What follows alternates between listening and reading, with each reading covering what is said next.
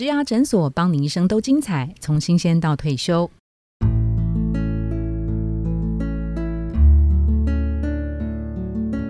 在八月份，我们制作了如何脱颖而出，成为职场 MVP 的系列。第三周，我们就从产业来切入，因为半导体无疑是台湾在全世界最闪亮的今日星。那怎么样进入半导体？呃，适不适合进入半导体？怎么样来评估？能不能够开心快乐的工作？就完全打中我们今天的主题：如何成为职场明日星？我们首先来介绍今天的来宾，第一位是企业代表日月光人力资源处的副总经理。李淑霞，Sunny，请 Sunny 跟大家打个招呼。各位听众，大家好，我是 Sunny。好哦，Sunny 今天特别从高雄日月光来，对不对？可不可以再多跟大家描述一下您在日月光的这个背景，还有就是您的职场资历？呃，我是从高雄很热的地方来，可是我今天发现台 台北更热。OK，呃，我是呃，我大学其实是工业工程毕业，中原大学工业工程，然后中央气研所毕业，是是，毕业之后就到日月光了，所以我的青春岁月都在日月光。可以说几年吗？二十加加这样，二十加加。OK，好。那第二位的来宾呢？我们想介绍的是工程人才代表，他是奇邦科技。智能工程部的高级工程师蔡家伟，Tony，Hello，Hello，大家好，我是 Tony，也一样让听众朋友们多认识你一点吧。嗯，我其实跟刚刚 Sunny 一样，其实都是从中原毕业的，只是我念的是机械系，学长、学姐、学弟，学姐好，机械系。对，那我后来其实是到了高雄科技大学去念机械所，机械所，对，但其实不太一样的是我。比较没有念机械本科的东西，我跑去写程式了。对对，我主要是专攻像影像处理那一块，还有一些可能 AI 人工智慧 model 的一些研究。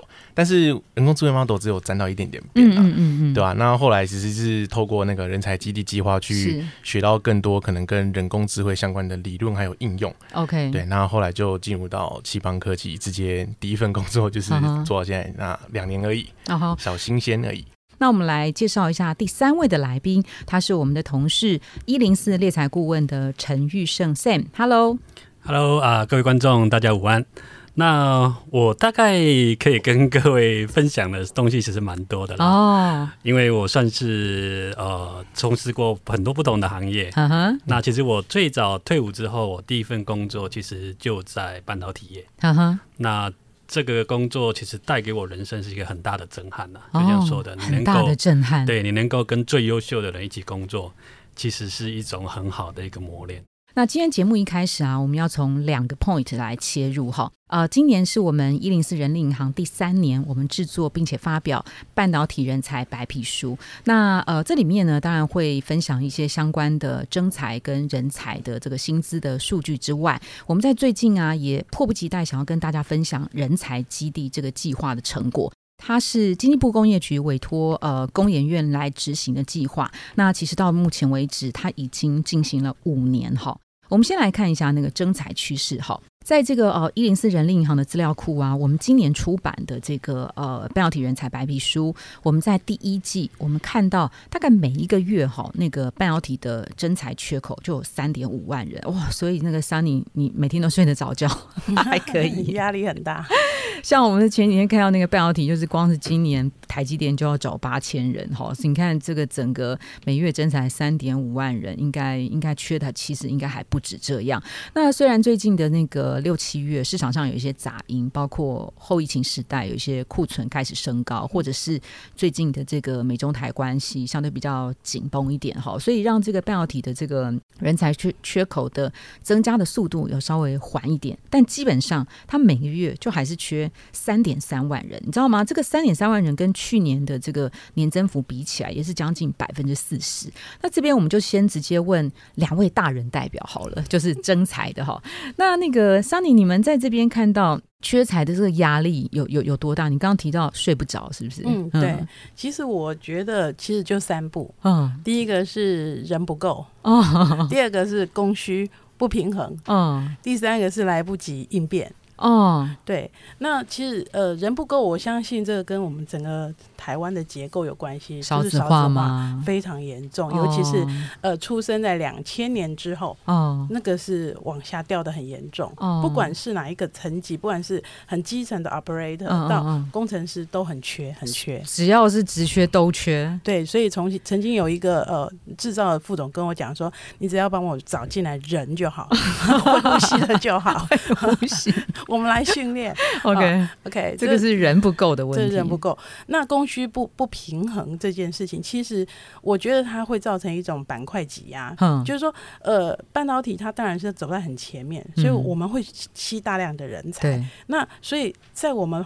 比较没有竞争力的产业，譬如像我们高雄会有呃传统产业，嗯，会有呃螺丝产业，嗯，这些这些人，我们他我们都找不太到人，那他们怎么办？更惨，嗯，OK，所以这个也会影影响到说，我们其实未来整个台湾，我们应该是人不够，嗯，就要把这个饼变大，嗯嗯，所以对于呃外籍的工程师或在台的外籍的学生留在台湾这件事情是一个非常关键的策略，哦，好，这也是我们现在一直在努力。确实，确实有蛮多半导体业者都提到说，他们要去海外找人。我们已经做了，嗯嗯嗯，对，所以所以其实我们在二零一三年就开始做这个事情。OK OK，对。那另外一个就是来不及应变，就是说，呃，缺呃半导体快速成长，不是只有盖工厂而已，还有人。嗯啊，当然我们其实半导体有一个很好的状况，就是说我们自动化做的很快，很前面，是，但是来不及，连自动化都来不及。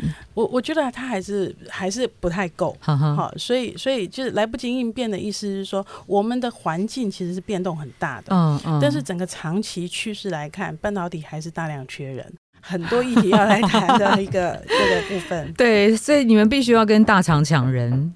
然后你们还得要跟那个中部、北部地区的厂商抢人，对，然后还要面对到那个社会趋势的这个问题，嗯，对不对？我们压力更大，南部压力的更大，是因为因为其实大家都知道，长期以来南北的薪资是有差异的，嗯所以南部的大南方的企业，它其实它是快跑前进。第一个，它要赶上赶上南北没有差异；第二个。它呃，除了赶上之外，因为北部还是会每年调涨嘛，我想呃，那个总统的那个策策略应该还是嗯，基本工资还是年年要往上走，所以我们的压力是是比中北部的人的压力。更大的。那我个人认为，未来嗯，不久的未来，可能五年，可能十年，慢则十年，南北不会有差异，薪资差异，所以南部的企业的压力最大在这里。是，其实那个薪资差异啊，我们在数字上面也看到，南北之间的那个差距，其实真的是越来越小。哎，如果以整个平均来讲的话，其实现在大概就是多百分之十到十五而已，其实真的没有差太多。对，像我们大概花了五年，就已经到没有差异。OK OK。那那个在职缺上来讲啊，刚刚三林有提到说，任何职缺你看到的任何职缺，从作业员、操作员、工程师到高端的研发工程师都缺是吗？人人力上的缺额，假如有十个人好了，大概有六个人其实大概是工程师，四个人大概是呃那个基层的。那当然跟产业不太一样，在半导体现在已经走到这样子，所以我们需要工程师的量其实是远大于我们基层的 operator。OK OK，因为 operator 的替代性，它其实还有一些我们可以从国外引进一些外籍同仁来 cover。对，但是工程师这一块其实是一个努力的方向。那会不会有就是说好不容易找到人了？然后他 on board 之后，发现他的那个值，或是说 pick up 的那个速度不是太太如预期，所以这个时候我们要透过一些呃机制，或甚至是还没到职之前，像 Tony 他有参加那个比如人才基地的这个训练，至少让呃来 on board 的人他的质感呃值的表现好，或者是说适应性能够相对的比较提高一点。这个我觉得势必是这样，因为他等于是让年轻人提早进入职场的准备。学生他是边做边学，他其实很容易可以去跟企业接轨。我们缩短了，就是呃，学生他其实适应的呃时间。OK，嗯，这样子也相对比较稳定一点啦。哈。会。那那个，我想问一下 Sam 啊，你们在猎才端呢，好，看到企业委托给你们的案件，在最近两三年有特别显著的不同吗？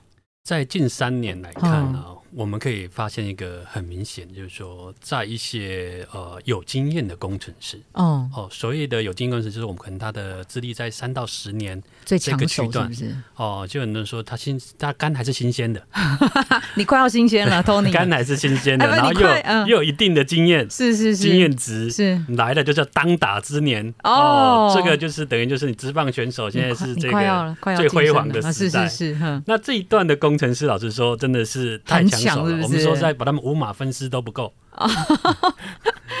就是你每一个公司基本上只要是这一个区段人，他自己的人他保护的很好，那能够从外面找到，那他们也会不计任何代价留住他。对，我们就说现在新竹这边的工程师的薪资呢，就跟房价一样哦，他也回不去了，是哦，对，也回不去了。对，很多的公司在发现说。他们这两三年的用人的成本，其实是有很高的一个成长。那你所谓高是怎么样？多高？他们愿意要抢这个人，他愿意比两三年前开多高的价钱呢？我们可以说，现在最基本的一个涨幅是在三成以上。我们说每一年的年薪，以年薪来说，最少都在三成以上。嗯嗯嗯。我们现在讲想说，哎，一个工程师的薪水是多少？我们老师说，就两三百万的薪水，在普通是不是很普很普通？那就像今年有很多的公司，像哦，我们说呃联咏好了，说我们的奖金一发就是一千万。嗯，那你想一千万那个是一个什么样的概念？你想说啊，那一定没有是个什么样的概念？是新闻说说而已，可能没有真的有这样的的存在。但必须老师告诉各位，是在我们接触的人选里面。事实上是有人真的奖金就拿到一千万，那是比较那个，比如说很很 top sales 或者很高端的研发工程师吧？是是没错，它是很高端。但是我们看，你如果一个等比级数来说，那下面的工程师要拿到两百万、三百万的奖金，我认为应该也不是难事。OK OK 哦，所以说整体来看，我们台湾的企业他们在做一个所谓的增才。在这个部分，他们很喜欢，就是把奖金这个部分，嗯，哦，用的比较高，因为这是跟公司的一个营运有关系。是是，那也是因为这两年，我们也看得到，不管是半导体、IC 设计，其实都是一个蒸蒸日上的状况。是是，所以你整体的水位是往上升的。嗯，那当然，工程师他们的基础薪水上升之外，奖金也加上去。哦，所以这个部分当然是非常惊人的。我们必须说，现在没有，如果你们要找一个真的。很好，呃，就是他不要很好，真的是这个中上水准以上的工程师，嗯，那所有的主管就要有个心理准备，你要付出相对应的一个报酬。OK OK，对，因为每一个工程师，我们在年初都笑称啊，每一个工程师手上拿到的 offer。多少都跟一本书一样厚，所以他是从这么多的工作里面去挑。哇，桑尼很辛苦。对，这么去挑。你想，你的公司要如何让他们觉得，哎，我可以加入？现在就不是薪水的问题了，你的福利制度，嗯，你的休假制度，你的调薪制度，嗯，甚至于我们有时候说，你们公司他们公司的 HR，嗯哼，柜台人员都要找很漂亮的美美。嗯，因为这是工程师选择要不要去的一个重要的原因。这段把它剪掉，性别歧视。但是事实，因为你已经大家没有什么太多的诱因了，诱因了。三尼要加码了，薪资再多给他一些了。就是我们希望是跟他接触的这个 HR 也是，哎，声音很甜美可人哦，这样子，对，态度和蔼可亲。是是是，工程师会觉得，哎，好像。也是个不错的选项，这是很另类的那个印象不错，印象分数。我只说真的，现在不是说你只是考虑说薪资这个问题而已啊。每一个公司都想，像办公室哦，你看办公室里面有健身房的，嗯哼，哦，有办公室里面甚至有 PS Five 的游戏机的，嗯哼。呃，现在是比比皆是，因为工程师他们所在意的东西是越来越广。是是是。那当然，企业我们也很高兴，台湾的企业愿意提供越来越好的一个工作环境。职场小百科。制成生产良率跟落成有关系吗？无尘室是一个人造环境，里面的粒子远低于一般环境。随着机体电路的技术成长，对于制造环境的洁净度需求提升，在工业上面，即使粒子的尺寸小于一微米，也可能会阻碍产品的运作或者是降低寿命。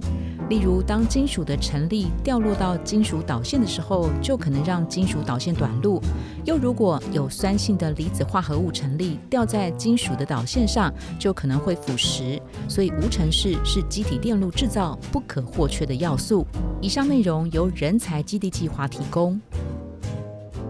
Sam 有提到，现在只要是工程师收到的 offer 就像一本书一样，所以这个时候啊，我们就来看薪资的这个议题。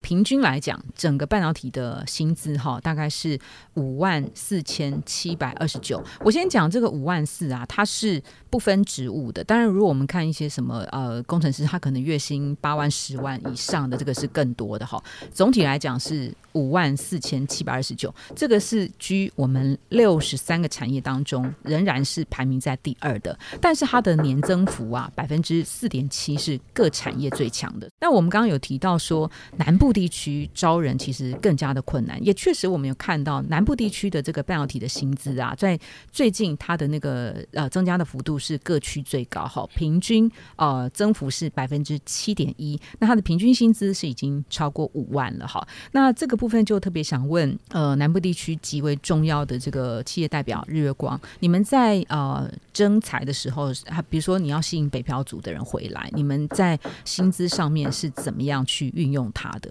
我觉得在谈薪资，我们应该先谈叫做实质所得哦。是 OK，有些有因为每家公司的呃薪资结构跟或薪酬的结构都不太一样。嗯，那在其实科技业。基本上它就是几个部分加起来，是就是每个月的月薪，它大概就是乘十四个月，这个大概是大家都是这个样子。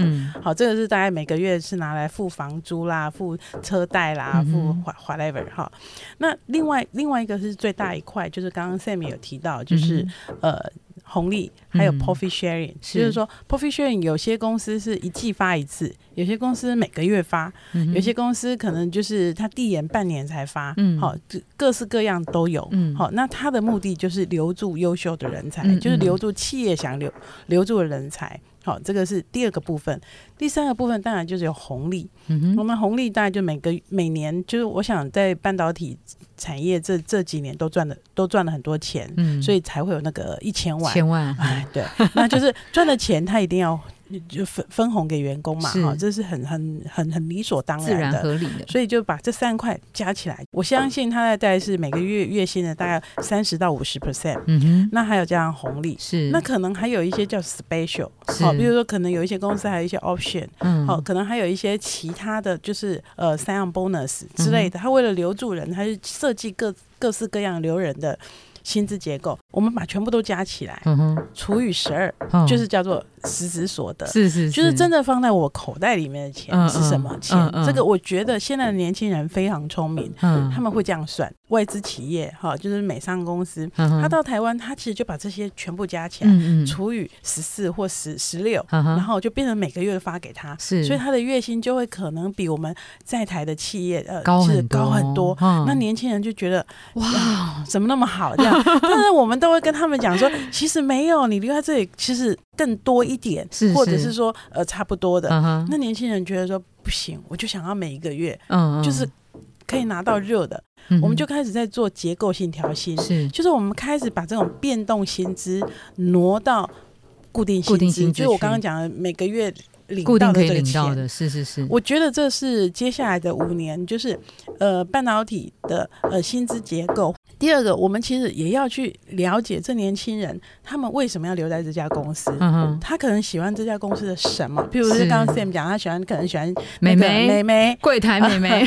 那像我们我我们我们在企业里面就做一个设计，就是我们要求主管每个月他一定要聊聊，他一定要找一些人聊聊，比如说谈心谈心，但是不能乱谈。啊，怎么谈？就是说啊，这个人可能，譬如说他可能家里正好有一些变故，嗯，或者是生小孩，嗯，那小孩每天影响他的生活，所以主管要跟他聊聊说，对你小孩，我以前当爸爸的时候，新生爸爸，我都是做什么事情，所以他会觉得就干不起没，所以其实各式各样要把。绩优人才或我们要留下呃留下来的人才哈，其实这有无形的跟有形的实质的。嗯对，那那我觉得薪资是一个无可避免，我们一定要谈论的一个一个议题啦。所以薪资感觉很像钟摆耶，记得三五年、三五年、十年前，它其实是从固定奖金、固定的薪资提高到那个变动奖金。现在为了满足一部分的求职者，他又要再回来。好，那所以其实呃，企业要投资人才在固定薪资的这个部分，其实真的少不了，他还必须要呃严格 serious 来面对这件事情。我觉得它是趋势。好哈，所以就像刚刚 Sunny 讲的啊，就是其实南部地区为了留才。或吸引人才来，其实他的薪资也慢慢的在增加了。以你们来讲，你们觉得其实南北已经没有什么差异，反而因为中南部地区的生活水平的支出的费用比较低，反而他可以存到比较多的钱。吼，对，没错。吼，我以我个人来讲，其实我其实一直都还有在规划想要回南部工作这件事情。对，那就是像刚刚桑尼跟你们都有提到说啊，现在的南北的薪资差别其实已经越来越小了，对，甚至越来越少。就是以前可能我不确定有没有超过可能五六。钱嘛，但是目前可能应该已经缩短到两三千了，就是以我目前知道的部分了，对啊，所以其实这个我也觉得会吸引蛮多北漂青年会想要回南部工作，这应该是一个蛮大的原因。OK，主要是缩小差距这部分。对啊，Sam，你这边呢接到的南部的案子是不是最近也相对比较多一点点？呃，其实，在我们台南或高雄是。这两个经济产业的区域啊，其实本来就有很多的公司是长期在那边生根的。对，好像我们都知道，呃，日月光的它高雄厂其实是非常久了。哦，那我们像我们在汽车晶片有名的 N 叉 P，嗯，它也是在高雄。嗯。那像林勇，嗯，他们在台南其实也是有办公室的，嗯哼。那 h i m a s 它本来就是一个台南出身的公司，是。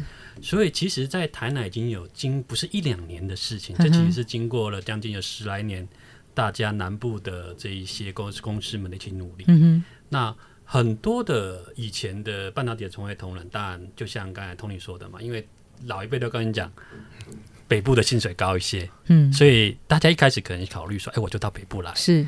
可是，其实我敢说，这五年来有很多都慢慢的往南移动。就像刚才说，因为实质它可以支配的所得是变高的。嗯，那我们看到以集团式的公司来说，比如说日月光来说，集团式公司其实薪资是没有差异。我不管你在哪里上班，嗯，其实是没有差异的。那如果是像这样，对于南部的这一些北漂的的这些求职者来说，回南部工作是一个非常非常有吸引力的。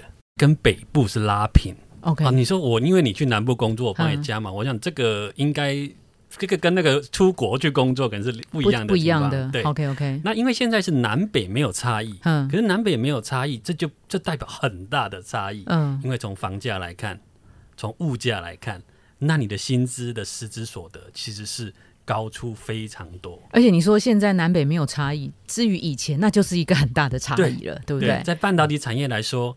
你台积电的南在南科工作，跟台积电在竹科工作，嗯，对不起，他们的薪资条件是一样。职场小百科：半导体人才的六大关键特质与能力。第一，三 C 精神：challenge，思考辩证，勇于表达；collaboration，团队合作，共创双赢；care，关怀理解，尊重包容。第二是问题解决能力，第三是逻辑思考能力，第四是抗压力，第五是外语能力，第六是自信、影响力、数位能力。以上内容由人才基地计划提供。我我再问一个，我也帮 Tony 问一下，你这边接到委托的案件的那种呃职缺的，以往可能是呃主管级或是高阶主管、中高阶猎才，那现在变成是。专业的什么关键人才，好，这种他可能就没有一定说年资多少或是主管级以上，像这种关键人才的委托案件，在半导体里面有没有明显增多？像这群年轻的伙伴们，他就可以去争取。过去在猎才应该很难会接到一个委托，说哎，一年以上就好了啦。有就是来了，我再训练就好了。对对，这样的委托在以前是不会看到的。因为我既然找猎才，我当然是要希望是一个有经验的工作者。是是是。但是我敢说，这两三年我们得到越来越多的委托，说没关系，他只要是本科系毕业，然后我们可以教。我们的主管人很好，都愿意教。哦，听到了哈，听到了。我们现在听到这样的这个很多，每个都会特别强调，我们主管人很好。哦，人很好这件事情，我们等下到第二集来讲，就是适应性的问题。我们主管人很好，所以你们可以找这一些有潜力的人给我们。哈哈哦，那相对的，说实在就是看学历了，这就是那学历，就是我们知道台湾的几个比较好的学校，他们有一些。呃，这个研究所的教授，其实在这个半导体这一块，嗯嗯真的是非常的有经验。他们教出来的学生很受到企业的追捧，嗯，所以这些学生说实在话，很多我们可能在一零四上都没有机会看到他们的履历，嗯，因为他们可能还没有毕业就已经被企业就 offer 了，哎，就已经有 offer 了，这是很实在的一句话，就是说现在的学生要去找工作的时间点是比以往更早。以前我们很长，我们退完伍以后，然后在这边。看说我要做什么，嗯，现在学生其实在在研究所的时候，大概就已经把方向定清楚了。所以很多人都说，哎，现在的年轻人怎么样？没有，我说现在年轻人好优秀，多多的跟年轻人一起一起接触接触，因为这个可能就是你看这么年轻，嗯。我最少可以卖他两次吧。好，在卖的时候要讲到薪资啊。我问一下，那个我帮 Tony，Tony，你当时在找工作的时候，对于就比如说进入半导体业的这个薪资，你会有呃觉得自己可以有谈判的空间吗？还是敢谈不不能谈，还是怎么样？其实我最一开始，因为我本科系是机械的嘛，然后其实大家都知道，机械本来就可能已经输电机了，然后你又要又要踏入半导体产业的话，其实那又是一个很大的一个门槛。然后我那时候就会觉得说啊，应该是不会有人想找我这种就是偶趣味这种，对对对。所以我那时候其实研究所刚毕业，我虽然直接就是去寻找说是跟我专业相关的。只缺，但是我其实去的时候，我自己是有一个底价，就觉得说，嗯，研究所。大概毕业就是那个价钱吧，那我就会希望说，嗯，大概就是提这个数字，可能 maybe 高个一或二，嗯，对对，我一或二是怎么样？我以为高个一两万这样子，没有没有没有，不敢不敢，这是一或二是太客气了，没有太客气了，真的。没有相比台金交城，我们有时候还是会有点。好，讲到这个，我我就要讲一下，刚刚 Sam 有提到，就是因为现在有些学校，它可能就是顶大到台城青交这种的，那因为它本来就有开设半导体学院嘛，那如果大学不是这些顶大的学生，他当然也就可以参加，比如说呃人才基地啊，或者是其他的一些呃比较有系统规划的这种课程嘛，可以协助他，还是一样能够切入到呃大型的半导体公司，对不对？是，呵呵。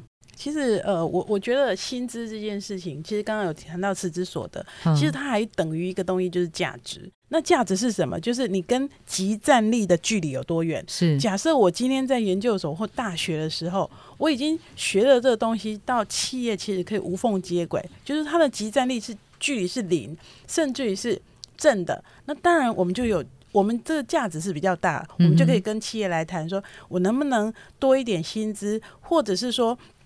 举一个例子，我刚刚提的，就是大呃大四实习生，嗯他毕业了之后，第一个年资照算，第二个有留任奖金，第三个还要调薪一次。那这个东西当然跟一般大学生毕业或者刚刚毕业的研究生，他不一样啊，他起薪就是有一个一个 gap。部门主管是他们其实也会有一个。想要知道的，就是说你到底程度在哪里？你能帮我多少？就是刚刚 Sunny 所提到的集战力这件事情。你如果本身可以马上进入状况，是那当然你是有一定的能力跟价值，可以马上帮可能部门去给到一些成果。所以其实对于新鲜人来讲，他呃在学校的时候参加了什么 program 的这件事情，其实对他们来讲是重要的，就是一种证明能力啊。对，千万不要客气，因为。在半导体产业，又要的就是最优秀的人。哈哈，如果你是最优秀的人才，那你千万不要客气，把你自己最好的那一面展现出来。其实不见得是名校毕业，我们也看过那个，就是可能我们以前叫新浦工专嘛，现在叫圣约翰。